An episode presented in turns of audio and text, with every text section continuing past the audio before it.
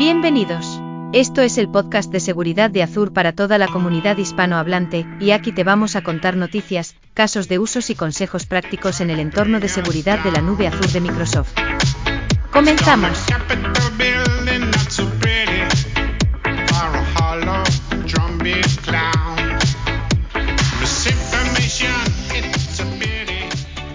Hola a todos, bienvenidos a un nuevo episodio del podcast de seguridad de Azure. Javier, Marcelo, ¿cómo estáis?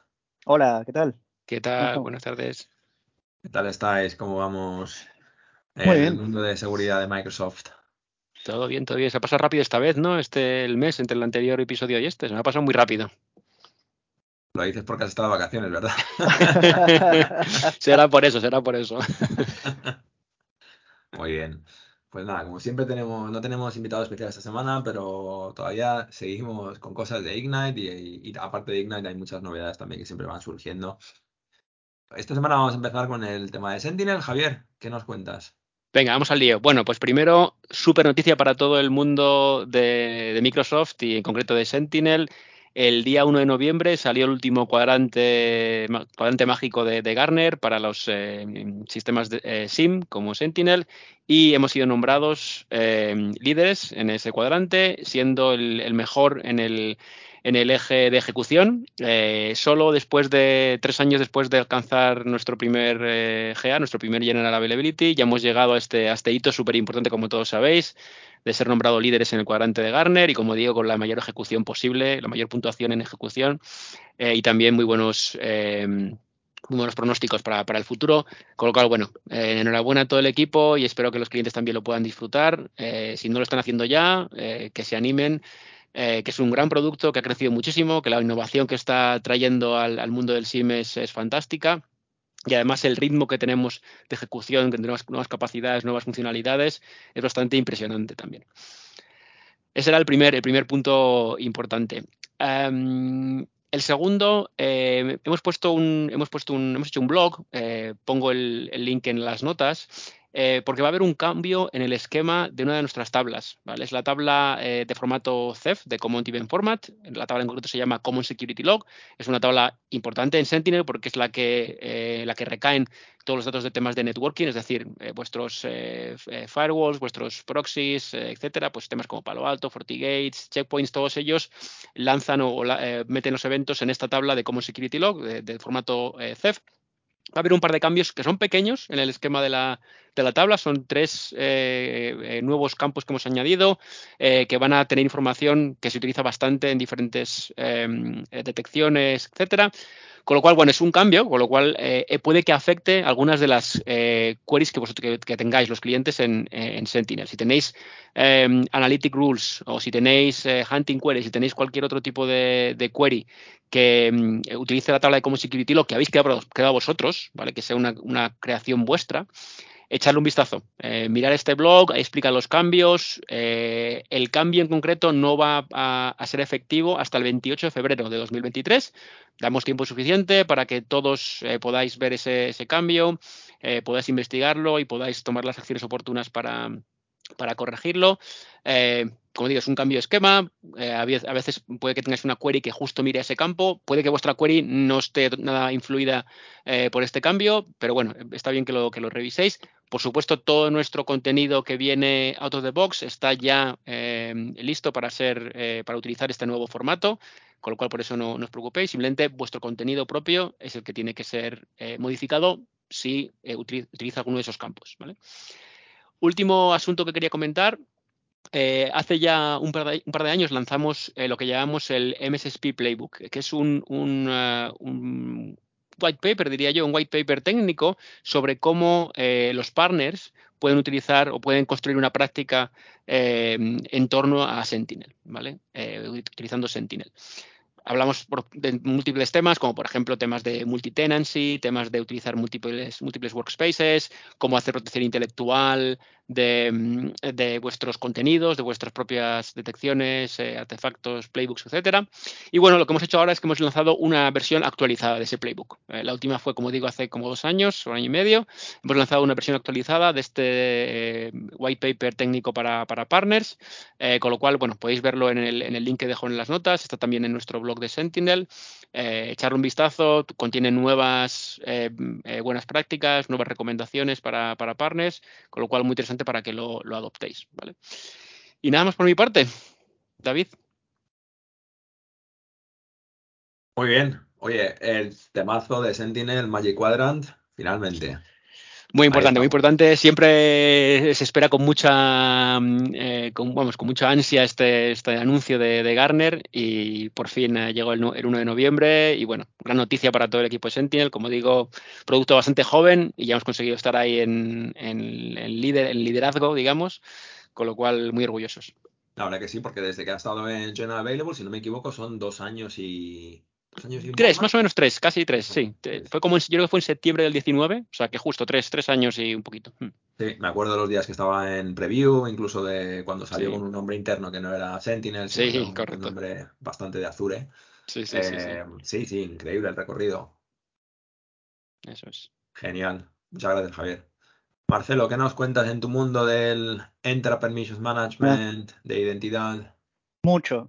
no, lo primero igual quería decir también que sí, que, que, qué orgullo, ¿no? Qué alegría se debe sentir ver que, que, que, un producto de repente pasa a estar como líder y, y, sobre todo, bueno, Garner, ¿no? Considerado por Garner como tal, debe ser, vamos, vamos a ver, a Entra Permission Manual le falta mucho para eso, estamos en Incubation, así que lejos, de, lejos de eso, pero bueno, ya veremos cuando, cuando esto progrese en algunos años, me imagino, al igual que, bueno, esto que decíamos, ¿no? De dos, tres años para, para Sentinel, a ver si vamos. Seguro que será, seguro que será, seguro que será meteórico, Marcelo, seguro que será súper rápido. vamos a ver, vamos a ver qué tal. Bueno, eh, bien, alrededor de identidad y de Permission Management, eh, hoy voy a hacer a la inversa, sí. Generalmente primero cuento las novedades de identidad, que son varias, y después termino con las de Entra Permission Management. Lo voy a hacer al revés. Simplemente porque, como parte de las notas, que bueno, luego compartiremos, voy a, poner un link a a una agenda que se definió para Entra Permission Management en el sentido de varias actividades. Y algunas de estas igual ya están grabadas, ¿no? Pero hay, hay poquitas, ahora mismo tres concretamente que pasaron el 8, 9 y 10 de este mes, que son, bueno, sesiones grabadas, bueno, y en directo incluso, eh, sobre el producto, ¿sí? Escenarios, casos de uso, cómo implementarlo y demás. Eh, esto, todo esto entregado por, por, por ingeniería o gente de ingeniería Así que sugiero después ver el calendario que estaremos compartiendo porque hay actividades, lo estoy viendo ahora mismo mientras hablo, hay actividades ahora mismo en la lista hasta el 30 de enero inclusive. Sí, así que tenemos mucho para ver. Eh, la verdad es que estamos invirtiendo muchísimo en el producto. Y, bueno, esto es un reflejo de, lo que estamos haciendo. Sí, la, la, idea es ir comentando todas las novedades. Lo que pasa que también es cierto que si la gente se limita solo a ver la documentación, ahí sí que es cierto que quizás todo lo que estamos implementando no se refleja porque muchos cambios son muy específicos o, son de mejoras que están en el backend, ¿sí? Pero, pero bueno, estas sesiones están justamente pensadas para, para eso, para comentar más a fondo novedades. Hay incluso sesiones que, que están enfocadas en experiencias de clientes que ya lo implementaron. Entonces, para que otros puedan ver los casos de uso, cómo se implementó, los desafíos que, se pudieron haber presentado al momento de implementar este tipo de soluciones y bueno, mucho más. Así que bueno, lo, dicho. Uno de los links va, a estar relacionado con esto. Yo después, por, por mi parte, bueno, sí, como decías David, este es mi foco actualmente, esta solución. Lo que puedo decir es que sigue siendo muy, muy bien recibido por, por los clientes en general. Casos de uso de todo tipo, de todos los sabores, digamos, eh, con eh, clientes de, todos los tamaños, ¿sí? desde clientes que son más pequeños hasta los que son demasiado grandes y complejos. Así que, bueno, en general va, va, muy bien, bien aceptado. Y creo que es una solución que es extremadamente necesaria en día en términos de reducir ese, esa capa de ataque y, sobre todo contribuir en, bueno, lo que es Zero Trust, en lo que es eh, Least Privilege, ¿no? Así que bien, bien. Bueno, insisto, sugiero ver esa, agenda para, para más información y para futuras charlas que haya al respecto. Por otro lado, novedades que hay desde, bueno, desde el último podcast. Eh, algunas novedades, otras son cosas que pasaron de, preview a GA. Bueno, lo primero es comentar que eh, a, través de Conditional Access ahora tenemos la posibilidad de configurar métodos de autenticación, eh, vamos a decir, fuertes. No sé cómo decir la traducción, digamos, por la documentación está, está en inglés, ¿no? Al final, pero eh, que básicamente esto se traduce en que puedo configurar una política de acceso condicional para, para determinados recursos y dependiendo, bueno, ya sea del recurso, de la identidad, puedo pedirle un método de autenticación u otro, que puede ser el authenticator, puede ser que pida también eh, reforzarlo con estos métodos anti-phishing que tenemos hoy en día, que es, por ejemplo, pedirte un, que confirmes con un número, ¿sí? Así que, bueno, básicamente esto se traduce en más granularidad a la hora de configuración de, políticas de acceso condicional en conjunto con todos los métodos que ofrecemos como, digamos, para, poder usar eh, segundo factor, básicamente. Y esto va de la mano de que, eh, de que también estamos, pasamos de, preview, de public preview a general availability en todo lo que se refiere a las características de la aplicación del Authenticator, eh, como por ejemplo aquella que recién comentaba, ¿no? Justo lo, di como, lo di como ejemplo en acceso condicional. Estas características te permiten poner un número para, bueno, estos métodos anti-phishing, el, number matching, se llama en inglés, ¿sí? Eh, o información adicional de contexto, que, bueno, nosotros lo tenemos, ya lo estamos implementando, es algo opcional que se puede habilitar y lo recomiendo también, que al momento de recibir una solicitud de, segundo factor, también nos muestra eh, en la propia aplicación la ubicación desde donde se está recibiendo esa solicitud, ¿sí? podemos determinar si somos o no nosotros. Esto es para, también apunta un poco a proteger ante estos ataques de MFA fatigue, ¿no? Que es cuando recibimos demasiadas solicitudes para aprobar un, segundo factor de autenticación y, bueno, muchos usuarios caen, pisan el palito en el sentido de que terminan aprobando una solicitud que en realidad ellos no hicieron, ¿no? Entonces, bueno, también para contribuir, eh, para contribuir a, eso también. Lo otro es, eh, estamos en public preview en este caso, es eh, más sobre acceso condicional y ahora tenemos la posibilidad de configurar filtros para, para aplicaciones, ¿sí? Que básicamente es eh, algo tan simple como decir, y potente a la vez, como decir, podemos configurar un filtro, un filtro puede ser una etiqueta, por ejemplo, un custom attribute en una política, esa, esa, esa etiqueta, ese custom attribute, formaría parte del objeto al cual estamos intentando proteger con esta política de acceso condicional y por ende lo que podríamos hacer es tomar decisiones a nivel más granular al, al respecto, ¿sí? Em, hace tiempo las políticas de acceso inicial solo nos permitían, bueno, hace tiempo, hace bastante tiempo, hasta que luego empezamos a, agregar más funcionalidades, pero solo nos permitían implementar las políticas basadas en el tipo de objeto, digamos usuarios o aplicaciones y nada más. Bueno, ahora tenemos la posibilidad también de configurar este tipo de, de elementos extras para tomar decisiones más granulares. Y un caso de uso que se me puede ocurrir es si tenemos aplicaciones que pueden ser más o menos sensibles en términos de, del negocio, de la información que, gestionamos, lo, que podría hacer es crear diferentes etiquetas para pedir más o menos eh, seguridad a la hora de, autenticar, por ejemplo, sí, o, podemos decir, por ejemplo, puedo etiquetar una aplicación que sea como de recursos humanos, la otra de finanzas, la otra de otro departamento, ¿sí? Ese tipo de cosas podría ser. Al tratarse de, o al, perdón, al darnos la posibilidad de usar atributos eh, custom, la verdad es que al final lo que estamos evaluando es el contenido de ese atributo, así que las posibilidades son muy amplias, ¿no? Porque un atributo puede contener cualquier cosa en términos de, no sé, una cadena, por ejemplo, puede, puede contener cualquier cosa, básicamente. Así que bien, esta es otra de las, de las novedades al respecto. Em, y después, por último, quería comentar que también, eh, esto es algo que ya habíamos empezado a ofrecer hace bastante tiempo, pero ahora para mobile, en Azure Active Directory eh, estamos dando la posibilidad de, usar lo que se llama Certificate Based Authentication, el CBA, se suele, se suele ver así en la documentación. Bueno, y ahora básicamente, y, con esto ya termino, eh, lo que estamos haciendo es lo mismo, pero para, para mobile también, ¿sí? O sea, para cualquier aplicación eh, mobile integrada con Azure Active Directory como proveedor de identidad, también estamos ahora ofreciendo la posibilidad de usar eh, autenticación basada en certificados, lo cual, bueno, esto va también de la mano de eh, intentar en la medida de lo posible ir a, un mundo sin contraseñas, ¿sí? donde no tengamos que, ingresar nada, sino que, bueno, en este caso de una manera muchísimo más segura nos autentiquemos a través de, del uso de un certificado. Bueno, como siempre, todas las notas estarán, estarán disponibles, todos los links que hacen referencia a todo lo que comenté estarán disponibles. Insisto, sugiero eh, registrarse en, todos los eventos, en todas las charlas que va a haber eh, relacionadas con Entra Permissions Management. Y bueno, no sé si, si hay alguna pregunta, pero eso es todo lo que tenía para comentar. Genial, Marcelo.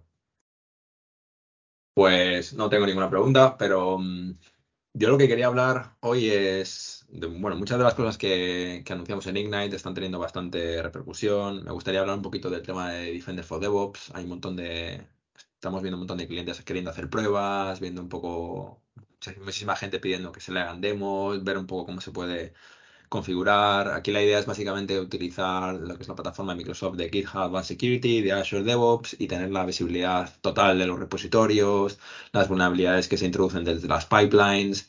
A mí lo que me da la atención es primero lo, lo fácil que es de usar, lo fácil que es de conectarse con estas plataformas y luego también la capacidad que tiene de, de desde la consola de Defender también, pues si es el operador de seguridad quien detecta una vulnerabilidad en, un repositorio, pues por ejemplo desde ahí lanzar un pull request con una anotación eh, y ya de esa forma eh, poder, digamos, cerrar el círculo con la gente de, developers, ¿no? Los desarrolladores e intentar, pues, eh, cambiar el, poner un fix en el, en el pipeline, ¿no? Aquí podríamos hablar mucho tiempo de esto, pero me parece, aunque todavía no estamos en public preview, hay muchos, hay muchos, hay muchos clientes que lo están mirando, que lo están empezando ya a utilizar, a ver un poco qué es lo que pueden eh, sacar provecho de la solución.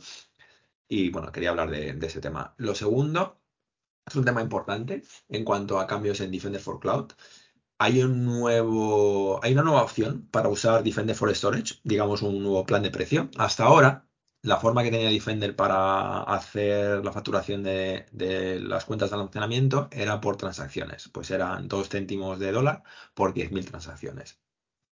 Aquí el problema que siempre ha habido es que es bastante complicado el hecho de, saber, bueno, si eres un operador de seguridad, cuántas transacciones tienen los, las cuentas de, de Blob, ¿no? Porque quizás no tienes acceso a ellas o no es fácil verlas, quizás es una aplicación que es bastante dinámica, que cambia un poco en el tiempo sobre todo aplicaciones que utilizan Blob, como por ejemplo de, eh, Big Data, cosas de Synapse, eh, todo que es Big Data, obviamente tiene una transacción brutal en cuanto a IOPS en las cuentas de almacenamiento y eso come mucho en cuanto a Defender. Entonces ahora lo que hemos hecho es dar la posibilidad de facturar por número de blobs que estás protegiendo con Defender. Entonces hay una opción que vais a ver en el portal donde podéis cambiar el plan de de Defender for Storage, en vez de facturar por las 10.000 transacciones, podéis hacer una facturación basada en cuenta, que son 10 dólares por cuenta por mes, ¿vale? Una cuenta de almacenamiento, un storage account. Eh, esos 10 dólares tienen un límite de transacciones, ¿vale? Que si llega a ese límite eh, habría una parte de, de, facturación por encima, pero bueno, ahí están los detalles en la documentación que os dejamos, pero es un tema bastante importante. Y esto quería también decir que viene mucho del feedback que recibimos con clientes, ¿no? De que es complejo un poco estimar la facturación o cuánto vas a consumir en Defender cuando realmente tú no eres el, dueño del aplicativo, ¿no? No sabes realmente cuántas transacciones hay. Entonces es un poco eh, tener la, seguridad de saber lo que vas a facturar por el plan y bueno, pues me parece, me parece importante porque es un tema de, escuchar feedback de, del, cliente siempre. ¿Qué más cosas en, en, Defender? Hemos anunciado también una nueva capacidad en Defender for Cloud, que es para conectar o proteger los contenedores que tienes en, en Google, ¿vale? En Google Cloud.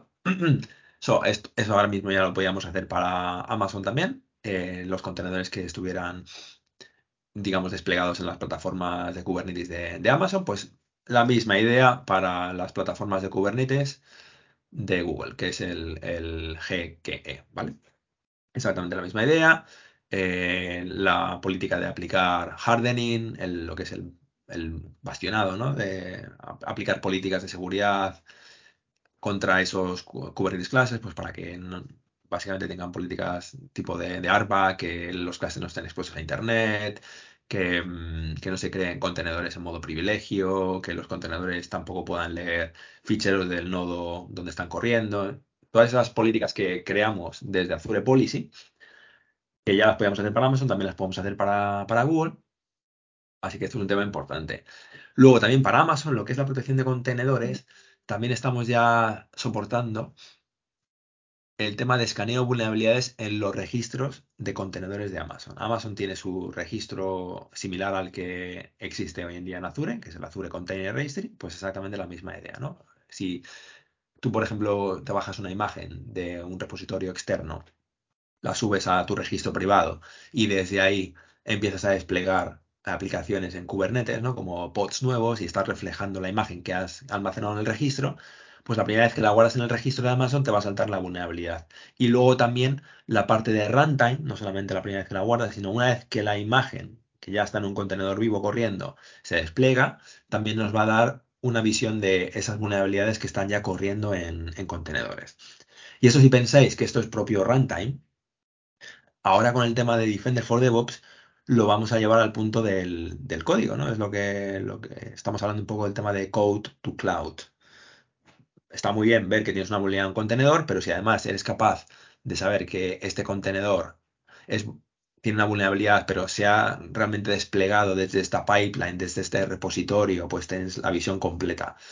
Y, y luego esto lo mapea Defender muy bien en la parte del, del nuevo graph, el nuevo gráfico que tiene, ¿vale? Que lo podéis ver, por ejemplo, si vais al Cloud Security Explorer, tú si le pones ahí, un, buscas una vulnerabilidad, que conoces el identificador, ¿no? El CVE. Si pones el CVE, te va a decir qué máquinas son vulnerables, pero también te va a decir qué pipelines y qué repos son vulnerables, ¿no? Desde dónde se ha desplegado. Entonces es lo que se conoce con el tema del contextual, eh, CSPM, ¿vale? Darle contexto a todo lo que, a todo lo que son vulnerabilidades.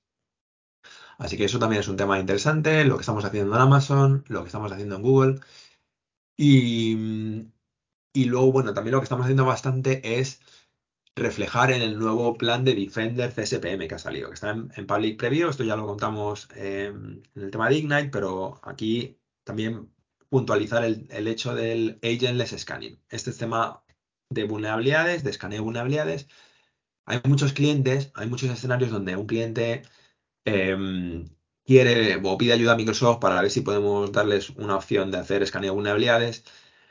Y hay veces que, que claro, hasta ahora contábamos en tener que desplegar Defender, Defender for Endpoint, que es un agente que para una máquina Windows ya está, digamos, dentro del sistema operativo, ¿no? Pero, bueno, para una máquina Linux hay que instalar el agente aparte, pero necesitaba tener el, Defender for Endpoint. Con el tema de Agentless, que es una capacidad de Defender for Cloud, lo que tú puedes hacer ahora es escaneo vulnerabilidades sin tener que depender de Defender for Endpoint. Por eso se llama Agentless. Y además tampoco depende de Arc. Imagínate, imaginaros un montón de máquinas que están en Amazon o en Google y que tú para protegerlas con Defender necesitas tener Arc, ¿vale? Primero despliegas Arc, luego Arc despliega Defender como una extensión. Hay casos en los que Arc no se puede instalar por eh, temas de ficción, por temas de que quizá, bueno, pues no se permite, por cualquier historia que sea. Entonces, el tema de Agentless lo que hace es remover completamente la necesidad de tener cualquier agente para tener vulnerabilidades, escaneo vulnerabilidades, ¿vale? Y esto lo hacemos a día de hoy para máquinas de Azure y para máquinas de Amazon. Entonces, como para Amazon tenemos un conector en Defender for Cloud, digamos que tenemos capacidad de hacer control plane contra Amazon. De esa forma, lo que hace el agentless es coger el disco de la máquina, le hace un snapshot, lo escanea y devuelve las, lo que encuentra, ¿no? En cuanto a vulnerabilidades. Entonces no tiene que desplegar Defender, no tiene que desplegar Arc, completamente limpio, ¿vale? Y, al final la tecnología que está utilizando es el sensor de escaneo de vulnerabilidades, es el mismo que Defender, pero no tenemos que desplegar el agente de Defender, ¿vale? Esa es la, la clave. Entonces remueve un montón de, fricción en los despliegues.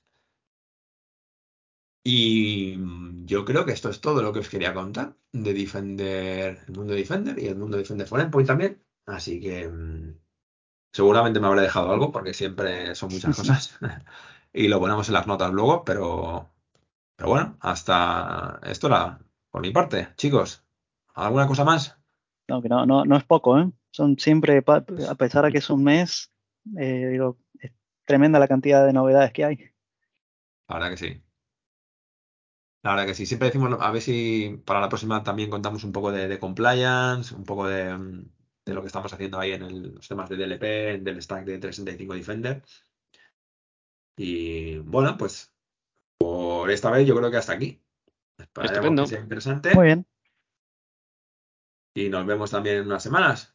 Un saludo para gracias. todos. Chao. es, gracias. Hasta luego.